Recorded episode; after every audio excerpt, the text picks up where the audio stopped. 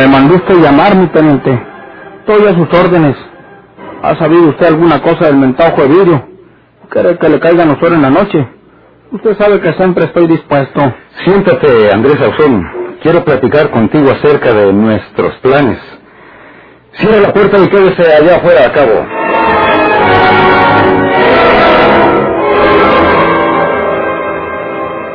El teniente Octavio Carreón, jefe del destacamento federal en el pueblo, cuyo único objeto era la captura de Porfirio Cadena, el ojo de vidrio, se creía cada vez más seguro de que Andrés Ausón había lanzado al barranco de Santiaguito al niño sacrificado por la ambición del finado Fermín del Castillo.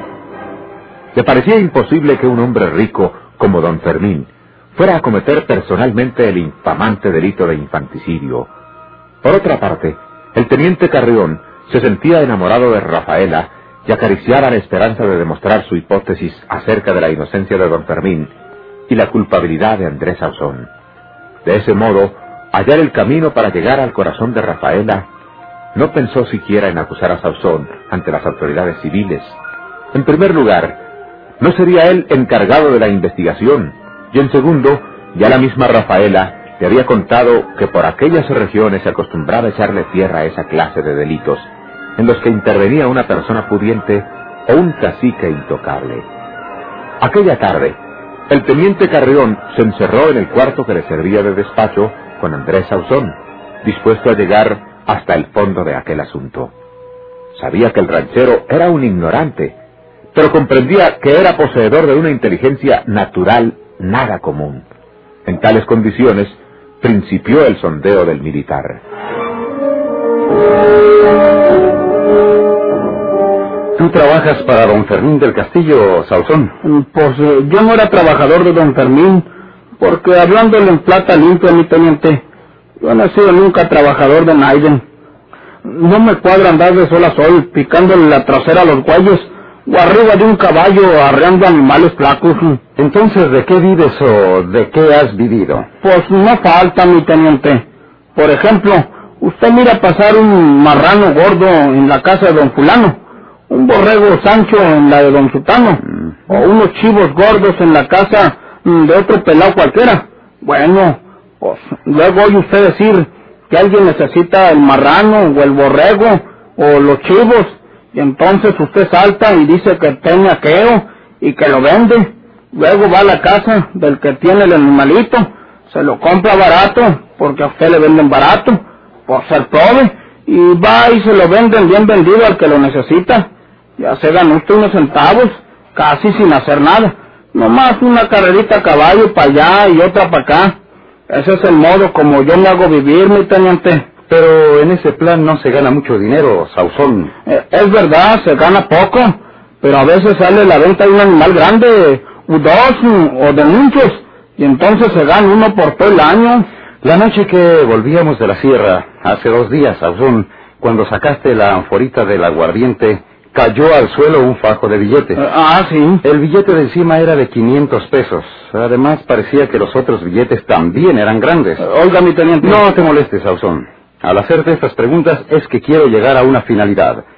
Tú me dijiste, como para explicar la posesión de tanto dinero, que habías vendido dos yuntas de bueyes.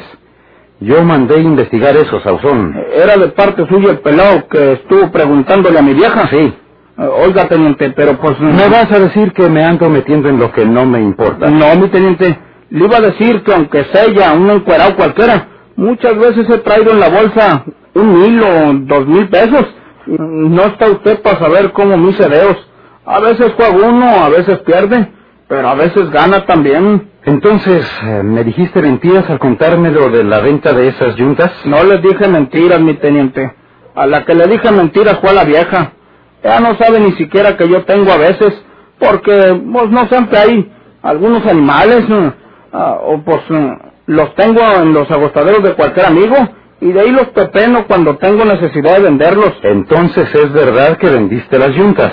Es verdad, mi teniente. ¿A quién se las vendiste? Pues a un señor comprador de ganado. ¿Y cómo se llama ese señor? Pues eh, creo que Logio, Logio González. Creo, no estoy muy seguro. Parece que pues es de Monterrey. ¿Cuánto te dio por las dos yuntas? Me dio mil cien pesos por los cuatro güeyes gordos. Tiene usted razón al pensar que había otros billetes grandes debajo, del, debajo del de 500 que miró usted, mi teniente. Debajo de ese había otros de 100, de 50 y otros chicalíos. Pero déjeme preguntarle a qué viene todo esto, mi teniente. ¿Le han contado algo de mí? ¿Ha sabido usted que yo haya robado por ahí? A mí se me hace que no.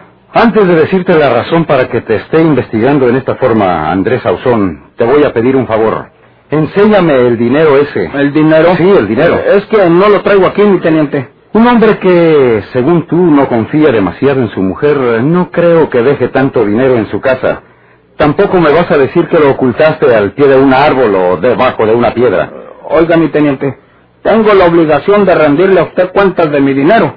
Si vamos por ese camino, Sauzón, quién sabe si sea la autoridad civil y no yo a la que tengas que rendirle cuentas. ¿Juzgarme por qué, mi teniente? Por lo que te voy a decir dentro de un momento. Si te niegas a hacer lo que te pido, inmediatamente te entregaré a la autoridad civil para que te encierren en la cárcel e investiguen por su cuenta tu caso. Yo no sé lo que quiere usted decir, teniente. ¿Qué he hecho yo? Ya te dije que antes de responderte a ese respecto quiero que me enseñes ese dinero. Sácalo. Ahí lo traes en la misma bolsa derecha del pantalón donde lo traías esa noche. Sácalo de ahí. Quiero verlo. No traigo nada, mi teniente. No voy a ponerme de rodillas para rogártelo, Sauzón.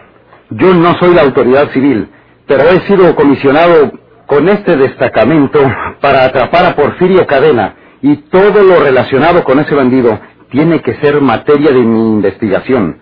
También te quiero hacer esta aclaración. La autoridad civil, al juzgarte, te encierra en la cárcel, te hace interrogatorios, te da lugar a que te defiendas por medio de un abogado. La autoridad de nosotros, la autoridad militar, no tiene esas ventajas. Si yo agarro a Porfirio Cadena, estoy facultado para colgarlo de la rama que yo elija, y a todos los cómplices, encubridores o como se llamen de ese bandido, también puedo colgarlos a la hora que les ponga la mano encima. Tengo otro camino para hacer justicia por medio de mis soldados. Puedo aplicar la ley fuga.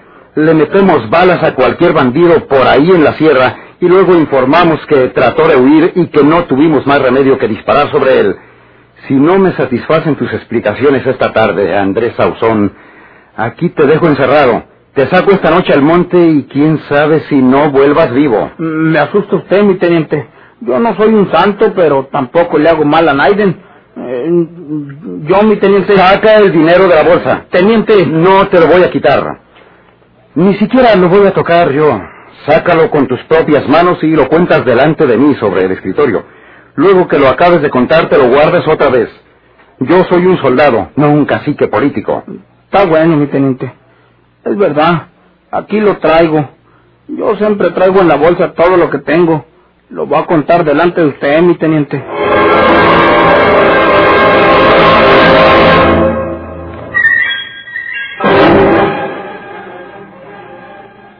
Son seis mil pesos, Andrés Ausón. Hace un momento me dijiste que te habían dado mil cien pesos por los animales que vendiste. No estoy abusando de mi autoridad, te lo aseguro, pero quisiera saber de dónde obtuviste el resto para completar seis mil pesos. Mi teniente, no se lo puedo decir. Ahora sí que me agarró usted con el dedo contra la puerta. No le puedo explicar nada de esto. Tú has visto que he tomado nota de la serie de esos billetes grandes. Es todo lo que yo necesito de ese dinero. Guárdatelo. Voy a agarrar cinco mil y los otros mil se los dejo a usted, mi... No. Dos mil, mi teniente. No quiero ni un centavo. Bueno, mitad y mitad. Tres y tres. Te repito que no quiero ni un solo centavo. Te voy a decir cómo obtuviste esos seis mil pesos, Andrés Ausón. Mi teniente, eh, ¿será posible que Porfirio le haya mandado decir a este que me dio ese dinero? Eso de haber sido. Y es que Porfirio cree que lo ando traicionando. Esos seis mil pesos te los dio don Fermín del Castillo como precio convenido para que te robaras a ese niño de los García y lo sacrificaras en el barranco de Santiaguito. Oiga, mi teniente, pero pues a mí se me hace que está usted equivocado. ¿Quién le dijo usted esa cosa? Tráigamelo para decirle que miente y para que me pruebe esa calumnia.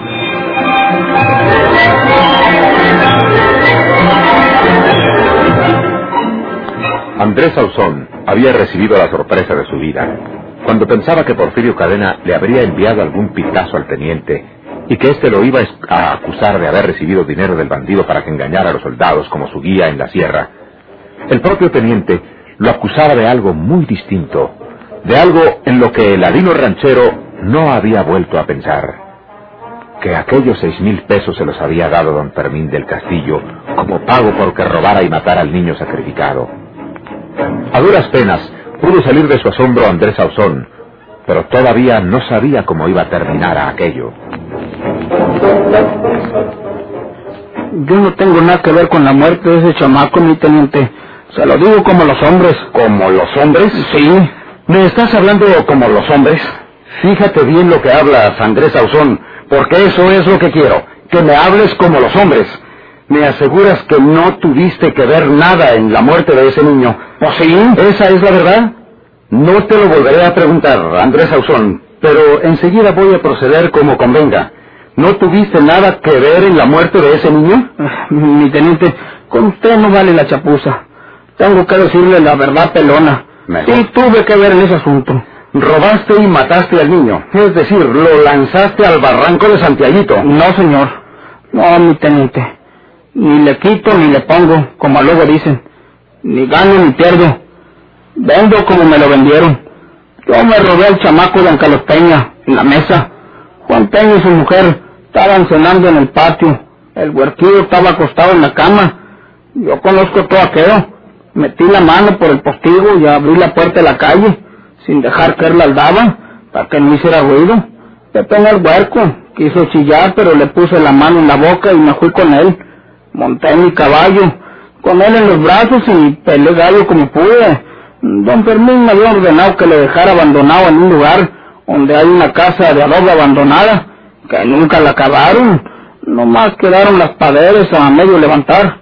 Bueno, pues allí mero fui y dejé al huerquillo, pero cuando ya me venía, sentí un caballo que arrancaba a galope, muy cerquita de allí, y entonces me arrendé y fui a asomarme, a donde había dejado el chamaco, arriba un montón de adobes.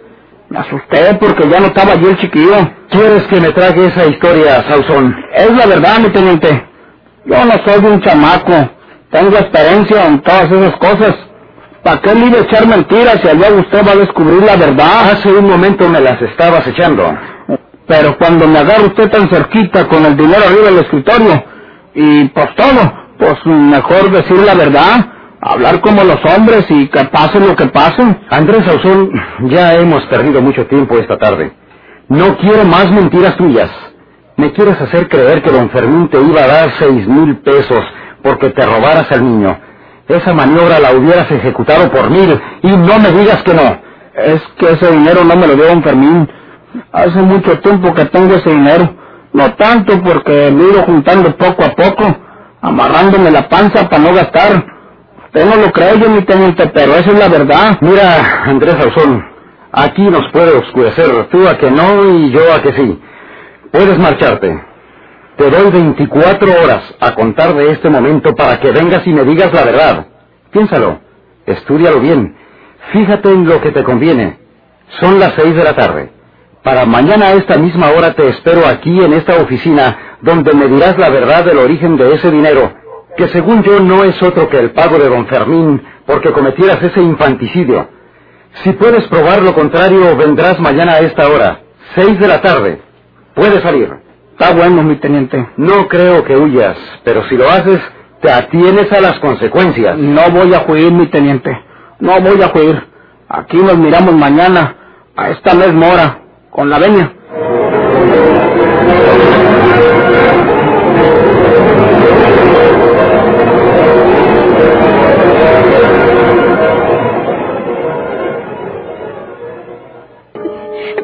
Porfirio me había mandado que fuera un asunto de él en la vía, pero yo estaba muy enojada con él.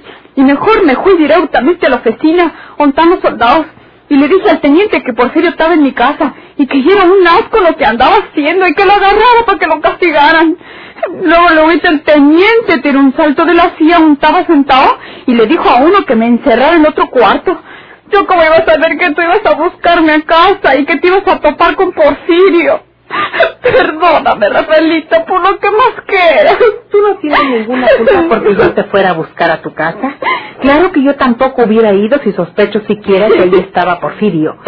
Lo que me parece muy extraño es que lo hayas denunciado tú misma. Figúrate, Rafaelita. ¿Qué supiste? ¿Qué hizo Porfirio para que te llenara de tanta indignación al grado que lo entregaras a sus captores? Rafaelita, casi ni te lo quisiera decir. Mi hermano Porfirio ya no es un ser humano, es una fiera. Yo creo que ya no piensa como una persona. Su pensamiento debe estar trastornado. ¿Qué hizo? ¿Cuál fue su última hazaña? Los muchachos de Juanita, Lalo y Pepe fueron a la sierra a buscar a su mamá, pero eran enojados con Porfirio. Se le quisieron echar encima y Porfirio los mató a los dos. ¿A los jóvenes? Sí, por eso me entró mucha desesperación y en ese rato me dije, es mejor que esté muerto, man, que lo maten los soldados y que no siga haciendo todos esos crímenes. Y por eso fui directamente con el teniente y le dije que ahí estaba en casa y que había llegado disfrazado de viejo con unas barbas como las del Tata Juan el yerbero. Y ahora siento ñulo aquí en la garganta. Pero renunciado a mi propio hermano. Y luego supe lo que te había pasado a ti también. Peor me puse, Rafaelita, te lo aseguro. A ver si así lo abandona esa mujer. Ay, pues, eh, no le pidas a Dios que lo deje esa mujer, Rafaelita, porque viene por ti. Acuérdate que ya te amenazó con eso. Descarado. ¿La tiene en la tierra? Sí. Ya quería llevarme a mí para allá. Es muy idiota. Casi a la fuerza tuve que bajarme del caballo. Es un petulante creyendo que las mujeres se mueren por él y que puede tener de a dos en sus madrigueras. Pues cuídate, Rafaelita. Primero me mata que arrastrarme con él.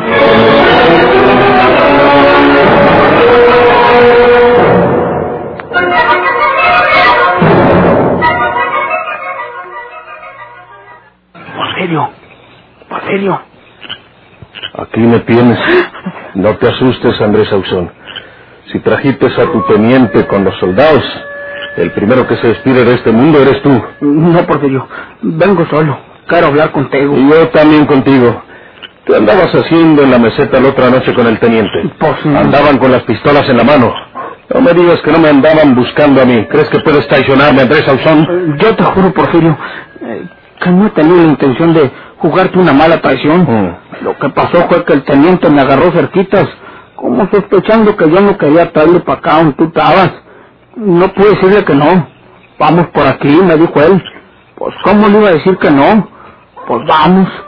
Pero pues, ahora vengo otra ancheta, Porfirio. El teniente me trae ojeriza, porque dice que yo eché al barranco de Santeguito al niño muerto. Y pues, por Dios santo que yo no, nomás me lo robé, pero no lo maté. No le eché al barranco. Yo lo dejé arriba de unos adobes en la casa abandonada. Luego me devolví porque oí un caballo que se iba al galope y me entró la del indio. Y ya no estaba el huerco en los adobes.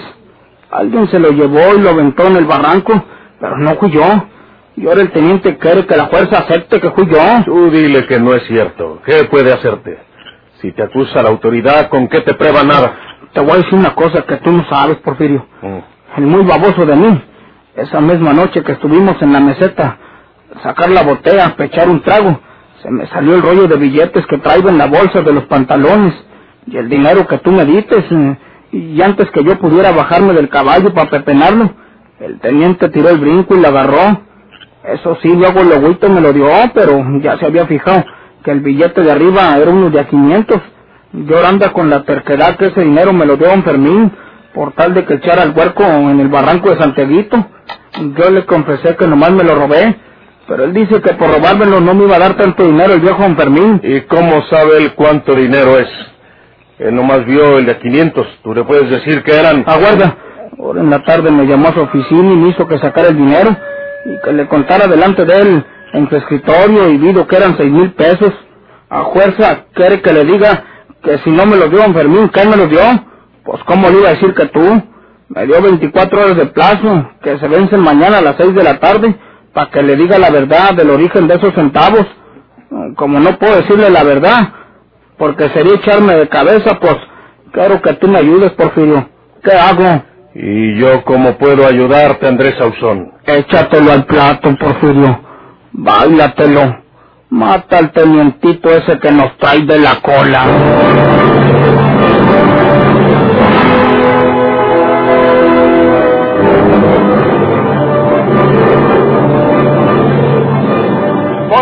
Se hizo criminal el ojo de vidrio?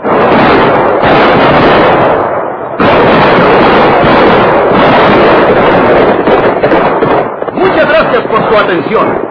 Sigan escuchando los vibrantes capítulos de esta nueva serie rural.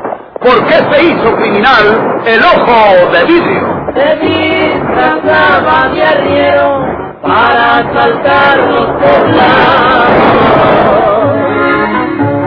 burlándose del gobierno, mataba a muchos soldados, nomás blanqueaban los cerros, seguros sin galponados.